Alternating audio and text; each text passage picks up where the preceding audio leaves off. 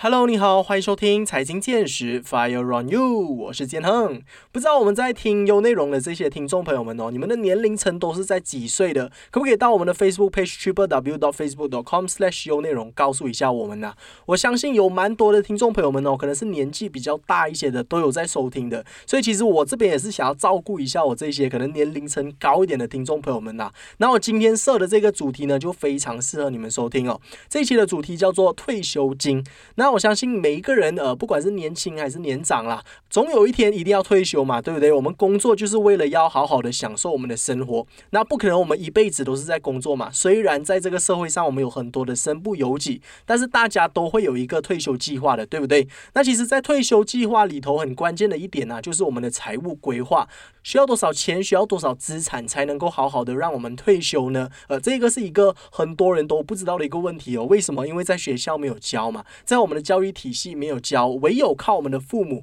呃教会我们。但是大部分的人都没有一个富爸爸。那这些理财的知识呢，就要通过我们这些呃网络的资讯来带给大家喽。今天我们就邀请到了一位非常专业的呃理财规划师，他是一个 CFP 认证的职业财务规划师。那我们就话不多说，马上有请我们今天的嘉宾来跟我们分享一下，到底要如何筹备我们的退休金。我们马上欢迎 CK。哎，大家好，听众朋友们好，今天很好。嗯。Hello Hello，你好，呃，那 CK 他刚刚有告诉我，他今天会有一点点小紧张哦，但是没有关系，我们在开始我们今天的节目之前，我们先来小小的暖个场啊，先来告诉一下呃听众朋友们，我是怎么样会认识到 CK 的。其实呢，呃，我是通过我的同事中美，因为他之前有采访过另外一个嘉宾啊，然后那个嘉宾他就有说他有认识到一个呃也是财财务的规划师，然后就认为说他是非常的呃就是适合今天的这个主题啦，所以我就觉得说，哎，这个主题他也有在他自己的平台上有聊过，那我就觉得哎蛮蛮不错的一些见解，我就希望能够邀请他上来跟我们分享一下啦。那我们今天要聊的这个主题呢，呃叫做退休金多少才会够，然后要如何准备我。我们的退休金，相信聊到退休这一个课题啊，呃，就是大家都会蛮有共鸣的，因为总有一天我们的工作也要停止嘛。那停止了之后。万一没有收入了，我们要怎么样过生活？那每个人都有自己的一些方向。呃，在以后退休了之后要怎么样过生活？有些人可能他们会想着是养儿防老啦。那有些人可能可能他们会去赚取一些被动收入啦。有些人他们就会呃靠这个 EPF 来过生活啦。那到底哪一种方式才是最理想的？那哪哪一种方式才是最适合我们的？我们今天就要来深入的探讨一下这个主题啦。在开始之前，可不可以先请 CK 来一个简单的自我介绍，跟听众朋友们。们呃，就是打声招呼啊。Hello，所有的听众朋友，你们好。嗯，呃，建恒你好。呃，谢谢你那么呃高举我的 一个一个背景。呃，其实呢，呃，很简单，你们可以称呼我 CK。呃，我是一名呃拥有马来西亚证券委员会注册或者是授权的一个财务规划师，也是马来西亚啊财务规划协会的会员之一。从事这个所谓的呃金融服务业或者是财务规划，已经超过十五年的经验了。其实呃不瞒大家，今年是我第十六年的的的呃呃呃服务，呃而且经我的经历呢，通常一般上我们要有效的提供正确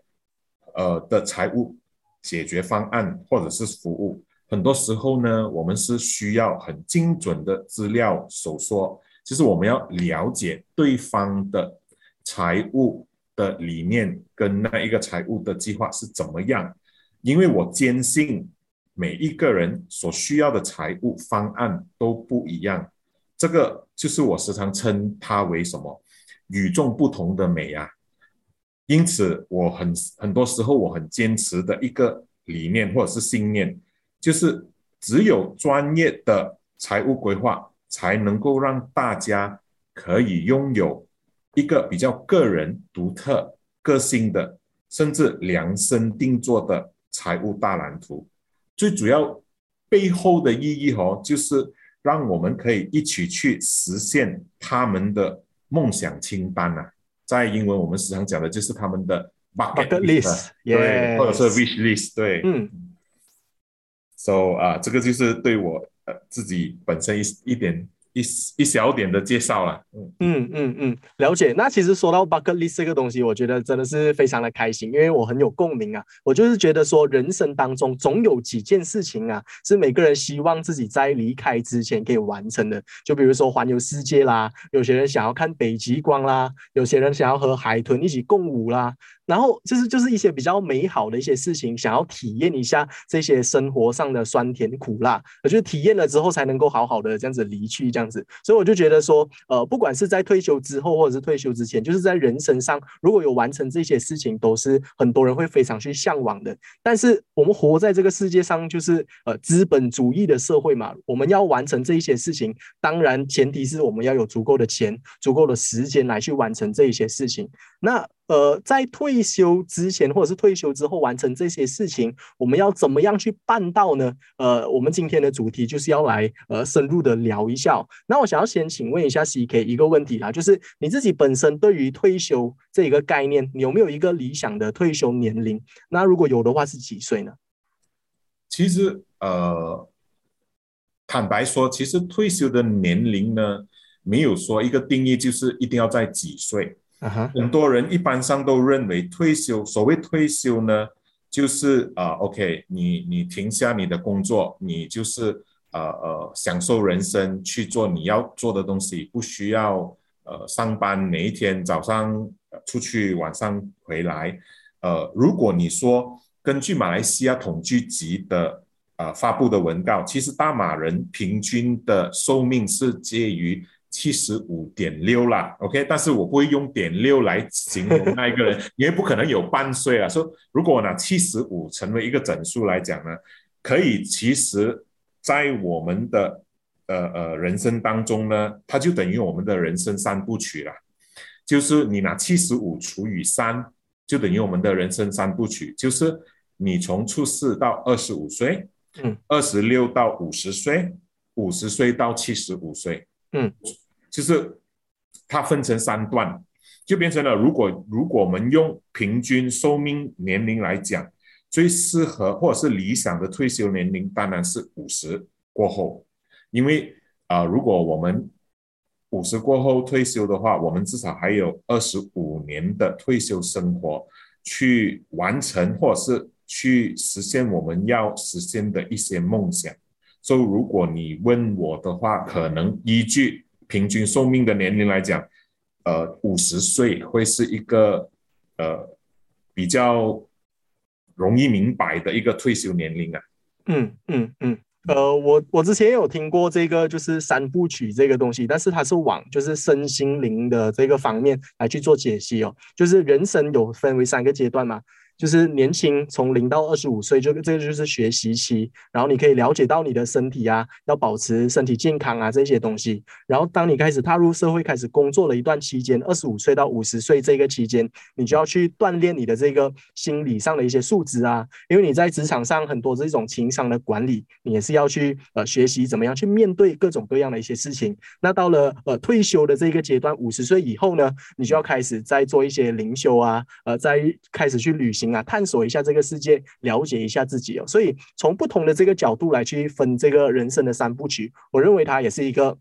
很完整的一个解析啊，所以大家也可以跟着这一个 formula 或者是这一个 guideline 来去呃推算，来去分自己的一个人生的这个阶段要怎么样去进行。所以呃，我相信这个也是大部分人会有的一个理想年纪啦，就是在五十岁退休。其实这个在马来西亚社会来说算是蛮早的嘞，因为我的父母现在也是五十多岁，还没有到可以退休的阶段。因为大家都知道这个生活是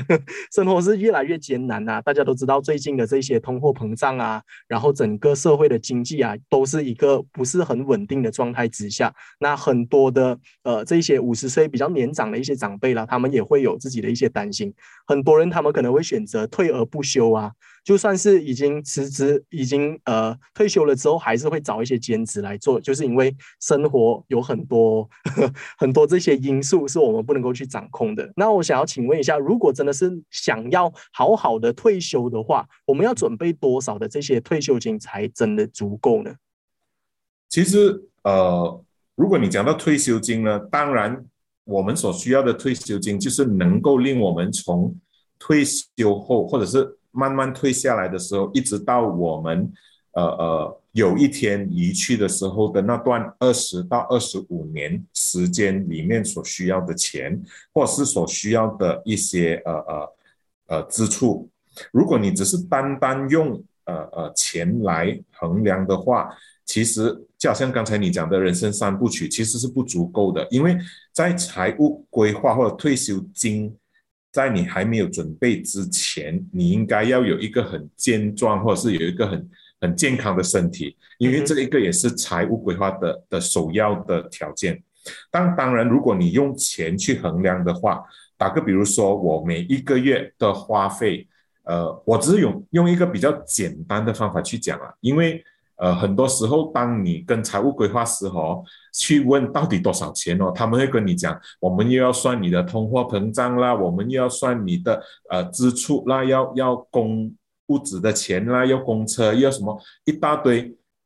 东西才能够很精准的计算出。但是如果你问我，给一般听众朋友很容易明白的东西，就是如果你的支出每一个月现在五千块。OK，十二个月就是一年里面，你可能就需要整呃六万块，嗯，就六万块钱乘以你退休后的二十五年，OK，就等于大概一百五十万。所以很简单的，你就知道哦，OK，如果五十岁我退休，我到我能活到七十五岁，在二十五年里面，我是大概是需要大概一百五十万左右。啊，这个就。变成了很多人就觉得哦，原来是那么容易算出来的，那么简单的去明了哦。退休金就我看我现在的支出是多少，乘以十二就是一年，再乘以二十五年就有这个一百五十万。OK，我就知道我的目标是在哪里。所以当他们知道了这个目标了之后，他们有一个公式去这样子很容易的计算。这样他们现在要决定的就是我到底要几时开始，到底。我有多少年的时间去准备这个所谓的一百五十万？嗯嗯，那我们应该要从多少岁开始准备呢？因为刚刚你有提到说，就是退休了之后还要供房子这一件事情啊，我就觉得说，哇，现在人现在年轻人呐，如果要供房，真的是太辛苦了。因为我们都知道供房子大概是三十到三十五年的这个工期嘛。那刚刚我们的那个呃。年龄的三部曲，就二十五年是在工作的，但是我们供房子要供三十五年，而且供到来那个房子也老了，人也老了，是不是需要换一个比较新的房子啊，还是怎么样？如果要的话，那我们不是要就是不能够退休吗？所以我们要怎么样去做这个规划？要从多少岁开始准备这个退休金才足够？又或者说，我们要怎么样在更短的时间内赚更多的钱，才能够达到这个一百五十万的这个呃金额呢？其实，其实刚才我要补充一点关于人生三部曲的东西，就是哈，虽然我们很明明确的知道，OK，二十五岁过后我们出来做工，我们出来呃开始买房子了，我们开始有支出了比较多了。其实这一些呢，不单单只是定于二十六到五十岁之间，其实所谓的财务规划或者是退休计划，哦，可以是从你。呃，一开始懂事到你离去的那一天，都已经在做着的。他不会讲哦，OK，五十岁了我才开始做这个，OK，五十一岁了我才是开始做。其实他是呃同一时间全部都在走着的，只是哪一个阶段你应该把那个重点放放在哪里？嗯，呃，很多时候新的一代的思想就好像你的课题 Fire on You。其实就是讲，我越早退休，其实是越好的。对我越早能够有被动收入，其实是越好的。但是问题就出现在于，你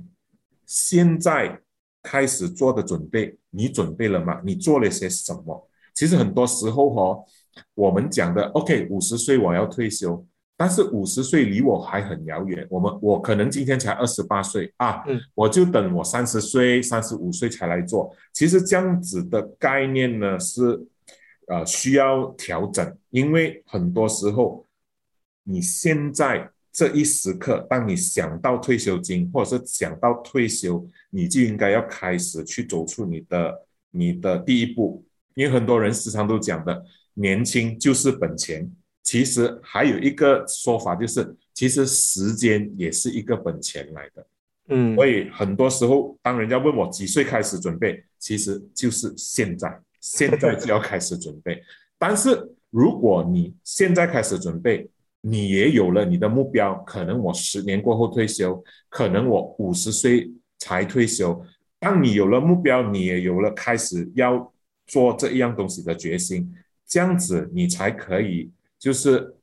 安排你的第一步要走哪一个，第二步要走哪一个，有比较有一个全。就是有系统性的一个一个大蓝图咯，我觉得。嗯嗯嗯，分享的非常好，我这一点我也是非常的认同的，也是我们呃频道的这个初衷啊。像刚刚呃 C K 他就有提到说，Fire New 这个节目就是希望不管你是在年龄多少岁，你都能够开始你自己的财务规划、理财也好、投资也好，早日达到财务自由以后，我们就可以。一个一个去完成我们的这个人生清单，我们的 bucket list 嘛，对不对？那我这里又有另外一个提问，想要问一下 CK 的，就是呃，可能有有一些人他们会觉得说，哎。我可能家庭比较富裕，我的家庭背景比较呃雄厚哦。可能我的父母亲呃，在我年轻的时候啊，已经买了可能几套房子给我。那这些房子呢，它是能够为我带来被动收入的。那我就想说，如果我已经有足够的被动收入以后啦，那我还要不要去做这一些呃退休的规划？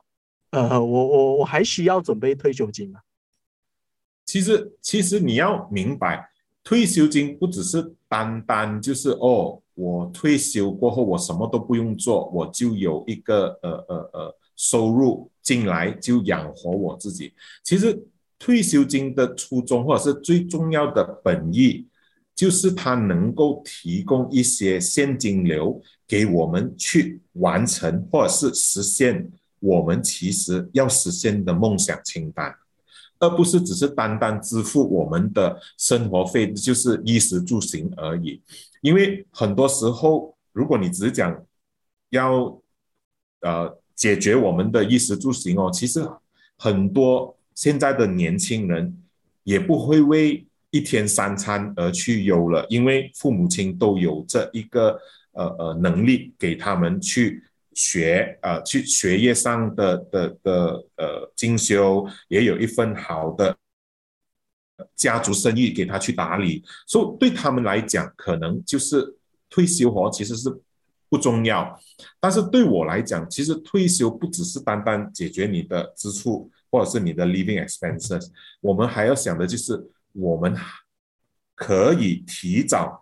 理清，或者是我们可以提早去完成我们有的梦想清单。因为很多人，呃，就是年长的一辈的，他们都是想到。退休了之后才去完成梦想清单，但是现代化比较年轻化的退，就是有被动收入或者是已经有收入的的年轻人会觉得，哎，我们除了活到老学到老，我们也要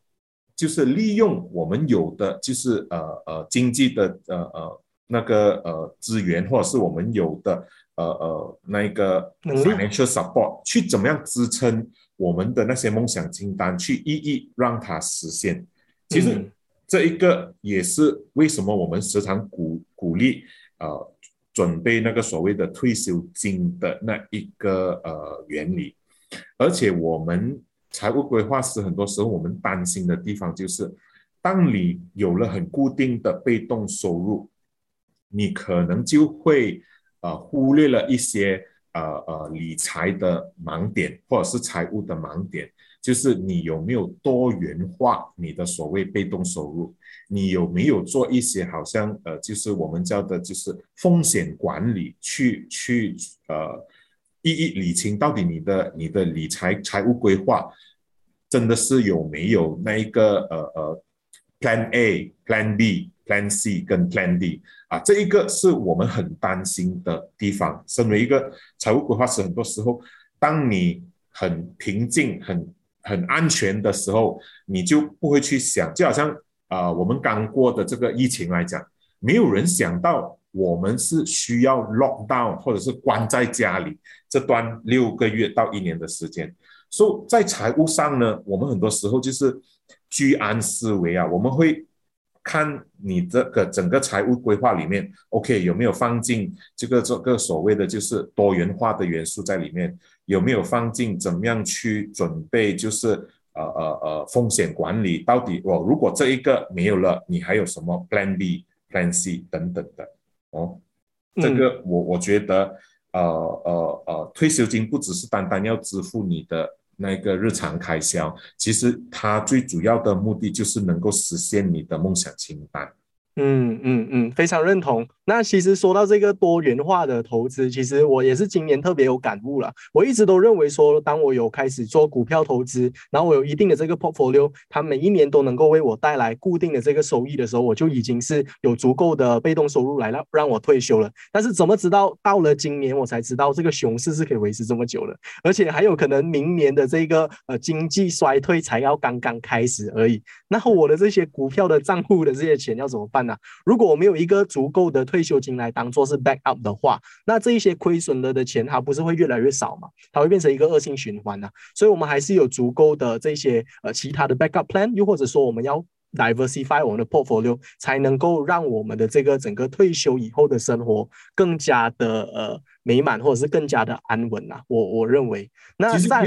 其实呃，我觉得在还没有规划之前呢，或者是如果你用单一财务。或者是单一的那一个呃呃呃所谓的我们的叫做啊金融产品的话，我们要其实要准备的一样东西的就是不要忘记了你的那一个紧急储备金。其实我觉得很多时候很多人因为，哎呀，我我很明白我投资的是什么，我也很明白这个是我的闲钱，我也很明白啊，到底它的。就好像你讲的，股市会起会掉，我也不担心，因为这个钱不是等着紧急要用的。但是很多时候啊，他们忽略了，就是所谓刚才我讲的一个很重要的东西，就是啊呃那个所谓的风险管理，你有没有所谓的那个紧急储备金？就是至少什么东西都不能够有回酬的时候，你有没有所谓的这个？六个月到一年，甚至两年的那一个所谓的紧急储备金，去呃呃，能够让你度过一个一个这个呃不肯定的一个一个市市场这样子，嗯嗯嗯嗯，了解。那其实除了就是呃很多人他们开始有意识要自己准备这一个退休金的同时啊，还是有很多人他们对于这一个退休金他们是没有这个意识或者是没有这个概念的。我认为这一个呃有一点我们政府做的非常好的是他们有帮我们做这个 compulsory 的 EPF 啊。我们当我们开始出来工作了之后，不管是我们的老板，不管是我们自己，都要为我们的这个 account 有少少的贡献。所以很多人他们会觉得说这个 EPF 的 account 是能够 cover。我退休以后的所有的生活的，这个也是政府为我们做的一个规划啦，一个退休规划。那很多人就是因为想要依靠这个 EPF，就觉得说，哎，我都不需要筹备其他的这些退休金啊。那事实上，就是现在来看啦，现在的社会来看，这个东西它是能够行得通的吗？呃，其实你要从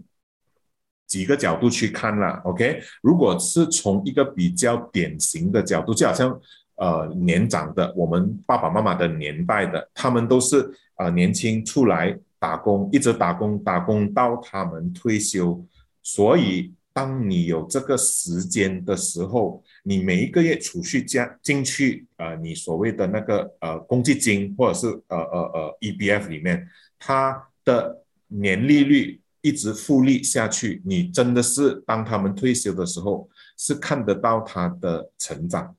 但是我要带出的一点的就是哦，现在有很多人就开始偏向自雇人士，他们没有好像以前的有固定的一个一个职业哦，每一个月、每一年，一直到他们退休，都有一个很固定的那一个所谓的退休金去进去 E B F 里面。很多时候就是真正因为这一点，所以很。很多时候，EBF 也会出来，或者是公积金局也会出来，啊，提醒大众，就是哎，我们的呃呃呃会员的存款到他们退休的时候，可能五万块也不到啊，这个也是一个趋向来的。所以我不知道你们听众们有没有留意过，其实曾经公积金局有有讲过一篇文稿，就是说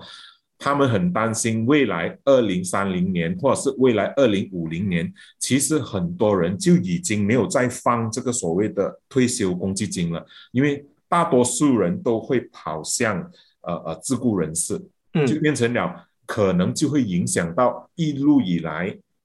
比较典型的的那那个那个方案可能就会受到影响，所以政府也推出了所谓的就是那个私人投资计划，那个啊 private retirement scheme（PRS）。说这些东西最主要的的目的都是要提升我们能够储蓄的那一个呃呃退休金，因为单单只靠呃呃 EBF 公积金的退休金其实是已经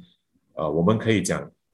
不够了。当你真正退休的那一天，嗯嗯嗯。对，这个其实也是非常的真实啊，因为像很多呃在社会的人呐，我看过很多这种访问，他们是说呃，如果你想要买房子的话，你会有怎么怎么样的打算？那很多人他们就会觉得说，我可以把 EPF 里面的钱先拿出来，然后先买房子。那买房子它就是一个贷款嘛，买房子它就是一个 liability，所以你把你原本有的这些退休金，原本来筹备让你退休，原本有 compound interest 的，变成是你的这个负债的时候。呃，它就已经影响了你整个的这个财财务规划，而且像呃，也是因为前两年这个疫情的关系，很多人把 EPF 里面的这些户口的钱都掏空了。然后，如果想要重新呃，就是累积回之前的这个财富的话，是需要十年、二十年的时间才能够累积的回来的。然后再加上这些通货膨胀的因素啦，整个社会的经济呃，导致我们现在单单如果只是想靠 EPF 来让我们退休的话，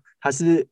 不是一个很好的一个标准，所以我们还是希望呃听众朋友们能够呃学习怎么样去很好的理财，然后来增加自己的收入的同时，也能够有一个很好的规划来让自己去退休了。所以呃问题就来了，如果我们已经有了这个意识，想要开始去筹备我们的退休金的话，我们应该要做哪一些行动？不管是我们现在是二十岁也好，三十岁也好，五十岁都好，你有没有一些特定的方案来让我们现在开始去行动，来筹备我们的退休金？其实讲到这一点呢，就是呃很搞笑的，就是没有说所谓的就是新的一个呃呃方式，或者是新的一个 method。其实一路以来呢，最管用的方式呢，我相信每一个人都已经做着的，就是。你怎么样去平衡你的收入跟你的支出？然后你要了解到底，呃呃，你所谓的就是理财管理的那一个理念是什么东西？就好像现在哦，我有我有间接的去培养我两个女儿的理财的那一种呃理念跟习惯。OK，我们每就就举个例子啦。OK，我们每一个。小朋友每一个女儿都会讲哦，一一个星期里面我们给你是多少钱？OK，你要用到的是多少钱，你就自己去规划。有剩余的，你就可以去做你要买的参考书，你要用的文具，你要啊看的戏，买的买的呃呃日用品也好，衣服也好。所以这一个其实就是呃一个很就是 basic，就是最基本的一些。呃呃呃，理财的观念，从那一边，其实我们就可以知道，哦，原来这一个月我花多了在这里，哦，这一个月我的收入减少了，啊，这样我就要减减轻我的支出。所以第一点，我们要理清到底我们的理财概念，我们的收入跟支出是在哪里。然后我们第二步要走的就是，我们要看我们的所谓就是啊，financial resources。就是我们有的跟我们希望有的东西是什么，所以从中我们就可以理清。OK，呃呃呃，我现在有的是有 EPF，我有的是房产，我要供供齐，我要，说你要理清到底你自己的整个的那个所谓的啊啊流动资金够不够，到底我的欠债情况去到哪里，说从中你就比较更加了解你自己了之后，然后才去。选你要怎么样达到你的呃呃所谓的退休金？你要怎么样达到你的那一个呃呃我们叫做生活方式的基金来支付你的呃呃梦想清单也好，你的理想你要做的东西都好，因为很多人误解的东西就是哦，我们年轻，我们只是做不了，我们就把钱收起来就算了。等有一天我退休，我才把那些钱拿出来用。其实这样子的理念呢，用在我们爸爸妈妈的年代呢，可能还可以。但是现在很多时候，我们要活在当下，就变成了很多时候我们要享受人生，同一时间我们也要计划怎么样可以令自己继续的。享受我们自己的人生。其实我我很喜欢用这一句话的，就是呃什么呀？人家讲的就是什么啊？不期望天长地久，只期望曾经拥有。但是在财务规划里面，我会加多另外一句的，就是既然拥有，就要让它长长久久。嗯，所以我我会我会用这一种理念来跟大家生活化的聊，就是。财务规划其实是一个很有趣的东西，其实对我们自己本身是很管用的。所以，当你理清了你自己，你知道你有的那一个，你有的东西是在哪里，你想朝向的那个目标是在哪里，然后你就可以做自己的所谓的呃一个财务大蓝图。从那一边，你就可以知道哦。是可以达标，不可以达标的东西，我要怎么样做去达标，而不是哦，我只是要收钱罢了，我只是要储蓄的，总有一天我退休的时候，我才去想我要怎么样去用。其实这样子的理念是，呃，可能现在的时代不是那么管用了。嗯，然后我我要鼓励大家的东西的就是哈。不要因为当你理清了之后哦，你看的，哎呦，好像很遥远哦，一百五十万对我来讲很很很，好像一个天文数字，或者是有一些人，哎呀，一百五十万我我一下子就可以找回来。其实它的背后的意义不是在于那一个呃数字那一方面，它的背后意义就是到底你有没有活出你自己的人生，你。你是不是受到现代的资本主义而控制？嗯，因为很多时候，当你要理清你的梦想的时候，就好像呃，很多时候我们要去看北极光，但是一年到尾未必都很适合看，它肯定是会有它的 season 或者是它的季节，那一个季节偏偏就是你呃上班做工不能够离开的时间，所以这一个就是不能够。令你完成梦想清单的原因，所以很多时候我们退休退下来的退休金，或者是我们的财务自由，就是要去支撑或者是去翻我们这些理想的啊梦想的一些清单。嗯，I see。OK，这一点我也是非常认同，我也觉得 CK 讲的非常好啊，就是理财这个东西真的是非常重要啊。很多人会误会了，把这个顺序调转了，很多人会觉得说，等我有钱了我才来理财啦，等我有钱了我才来存钱啦。但是这个观念还是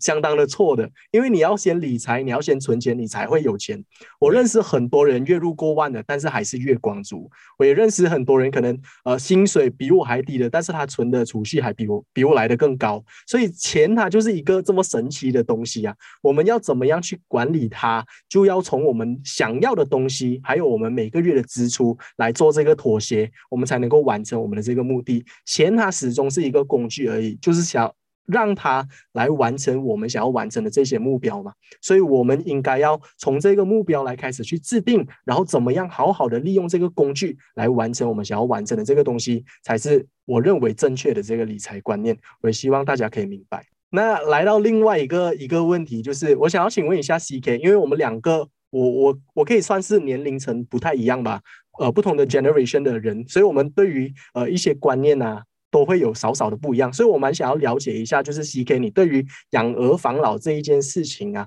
有怎么样的看法？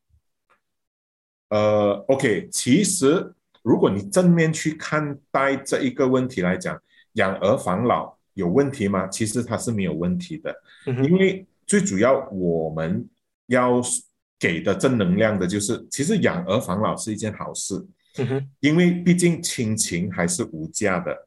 因为不代表你很有钱或者是你很富有，你就有很好的亲情，因为很多时候人家讲的屋子不需要很大间，最主要的就是里面的笑声够温馨就很好了。因为太大间的屋子没有笑声，没有亲情在里面也是不是很好的东西。所以养儿防老对是很正正面的的的的东西。我们也希望他们在有能力的情况之下，能够养育我们这这一代，就是好像我的女儿，他们也能够有本事去去做。呃，他们要的东西，然后同一时间又可以照顾我们呃两老啦。但是从财务管理的角度去看呢，我们通常都会有所谓的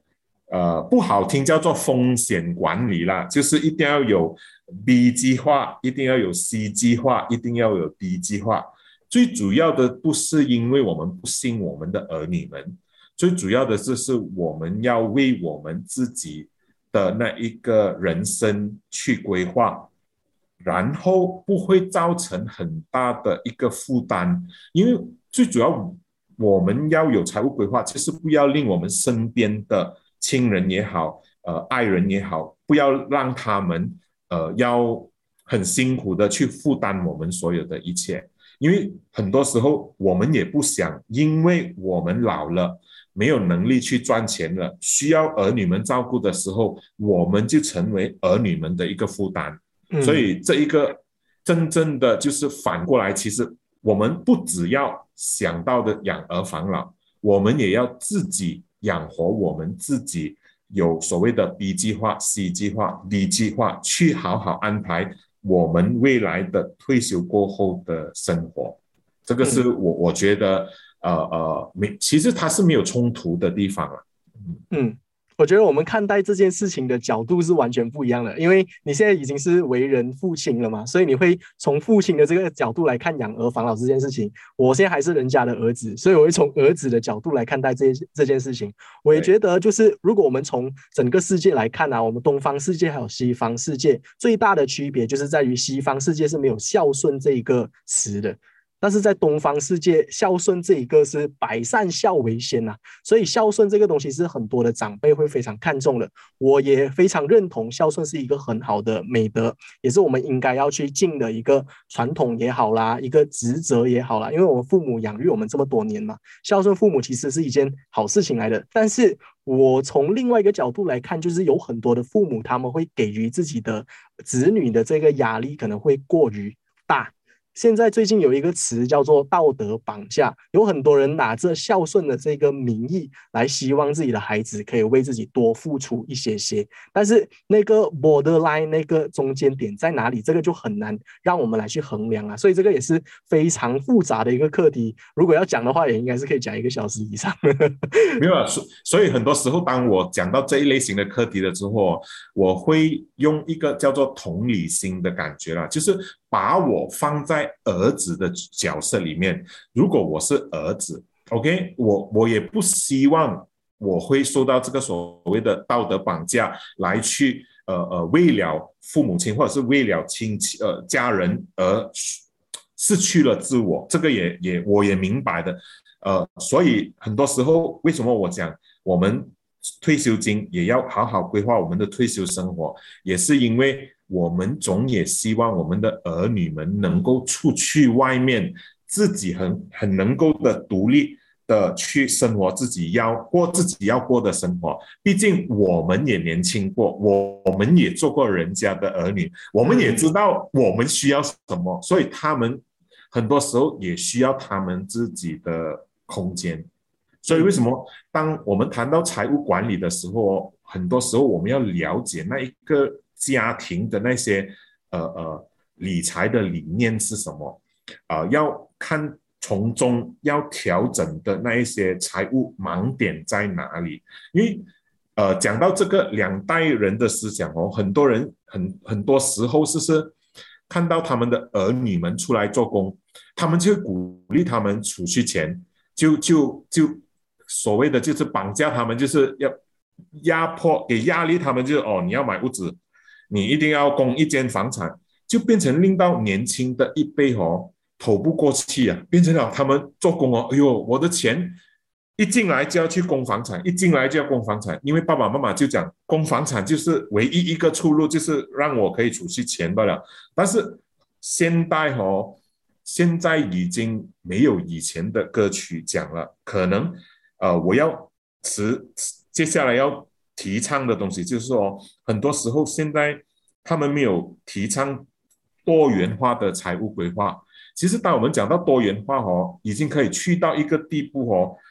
呃，我之前有写过一个一个呃阿迪哥啦，就是我们其实现在可以做现金资产的。不需要只是单靠实体资产，就是只是单单买物资啊、买买电物啊、做生意了，还有其他现代化的一些现金资产，可以去好好配合，给我们去利用，达到我们的财务自由了。嗯嗯嗯，我真的觉得 C K 分享的非常的专业哦，很多的这些课题啊，他都能够有自己的一些独特的见解，也是让我打开一扇窗啊，就是从另外一个角度来看同样一件事情，我真的觉得今天学习到非常多，然后也希望如果以后有其他的一些课题啊。也能够邀请到 CK 上来跟我们分享了，因为其实钱这个东西，它真的是围绕我们的生活每一个角落的，所以其实呃不同的这个课题都都能够用钱呃这个角度来去探讨了，所以也希望以后还有更多的这些合作机会。那来到我们今天的最后一个阶段了，这里再想要请问一下 C K 的就是，呃，你能否跟我的听众朋友们分享一下你个人的这个退休规划？你开始在计划了吗？或者是你已经筹备了多久？呃，你希望呃能够在多少岁能够退休啊？你以后希望能够做的一些事情，我们把一些快乐的正能量的一些事情带给大家，呃，希望能够带给大家一些启发，这样子。呃，其实。我没有什怎么样的特别的退休计划啦。如果你问我一个，就是呃，现在我的想法就很简单，而你们能够完成他们的学业，能够有足够，当然当然已经是呃之前已经开始筹备了啦。OK，呃，就是可以的话，呃，当他们进入大学啊，步入他们的工作的那个。呃，人生的第二个阶段，二十五岁到五十岁的那一个阶段，我们未必可能就是守在他们的身边，因为毕竟他们已经长大了，他们也需要自己的空间。所以我的退休计划很简单，我的被动收入肯定是一定要能够呃呃支付我所有的衣食住行啊，甚至。呃，可以一一帮我去完成，或者是理清我还没有完成的那些呃梦想清单。最主要，我接下来下半段人生要要做或者是要探讨的兴趣，就是可能就是从饮食那一方面入手了。就是因为我自己本身很喜欢煮，我也很喜欢吃，所以你可以看得到我的身形是比较肥胖的。因为 因为除了喜欢吃，我也喜欢去研究怎么样煮。怎么样用啊地道的材料去呃做一些美味的呃呃呃食物，所以可能我就会考虑去开一间呃呃民宿，可能就是不是为着赚钱的，就是可能一个呃一个凝聚点，就是给我朋友啊，给我亲戚啊，也可以过来，就是在这个民宿一起就是呃呃谈谈笑人生啊，或者是。呃，一起共同的去做一些回馈社会的东西啊，这这些民宿可以是在呃国内，也可以在国外，甚至甚至有时候我们会联想到，就是啊，当我儿女们在外国读书啊，可能我就去外国买一个产业，做做一个民宿，就在那边煮啊吃啊，所以他们有他们的生活，他们要过来。民宿要过来吃东西，过来住也没有问题。但是我们两老有我们两老的的生活，然后同一时间就是做一些回馈社会的的有意义的事情。因为对我来讲，回馈社会很有意义的，只有不是只有啦，就是对我来讲很很重要的两项的项目就是教育跟医药，就是可能就以我在财务啊规划的经验啊，或者是一些见解啊，可以跟更多年轻人或者是年长人去分享啊，到底人生道路，他时间、钱跟这个所谓的人生的挂钩要怎么样去呃呃拿捏得好，或者是如果我有呃更好的那一个所谓的呃被动收入或者是钱，可能就。一部分就去拿去资助医药啊，因为在这疫情的当下，我真是发觉，呃，很多人都没有所谓的医药的那个那个储备金，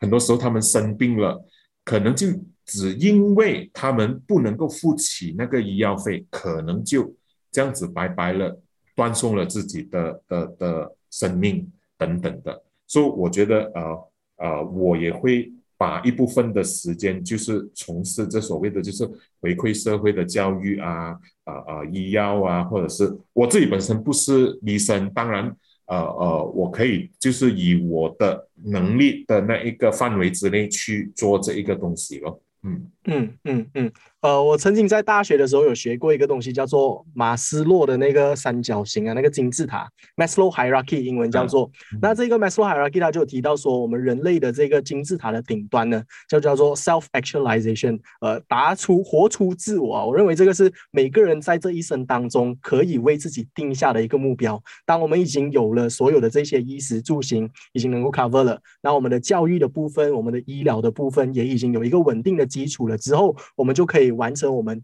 各自想要完成的一些事情，就像 C K 他想要开民宿一样。那可能有些人他们想要回馈社会啊，有些人他们想要环游世界啊，各各种各样的这些呃人生的清单。我希望透过今天的这个简单的分享啦，就是给大家分享一下我们对于钱的这些价值观，然后跟大家有给大家一个。非常基本的这个理财的观念，来让大家完成各自的这个退休金的计划了之后，每个人都能够跟随着这个计划，非常顺利的完成自己人生想要完成的所有东西。那呃，来到最后，我是祝福所有的听众朋友们，不管你是在哪一个阶段，都能够很好的规划自己的退休以后的生活，然后过上一个美满的人生啦。那在结束之前，C K 还有没有额外的点想要再补充的呢？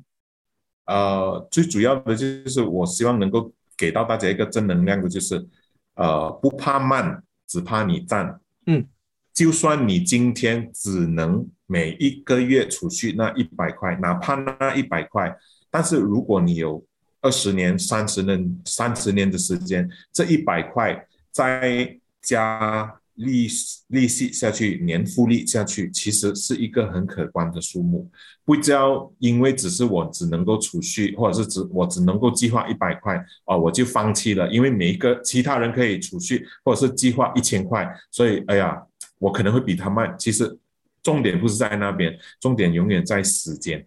嗯嗯。Day one or one day，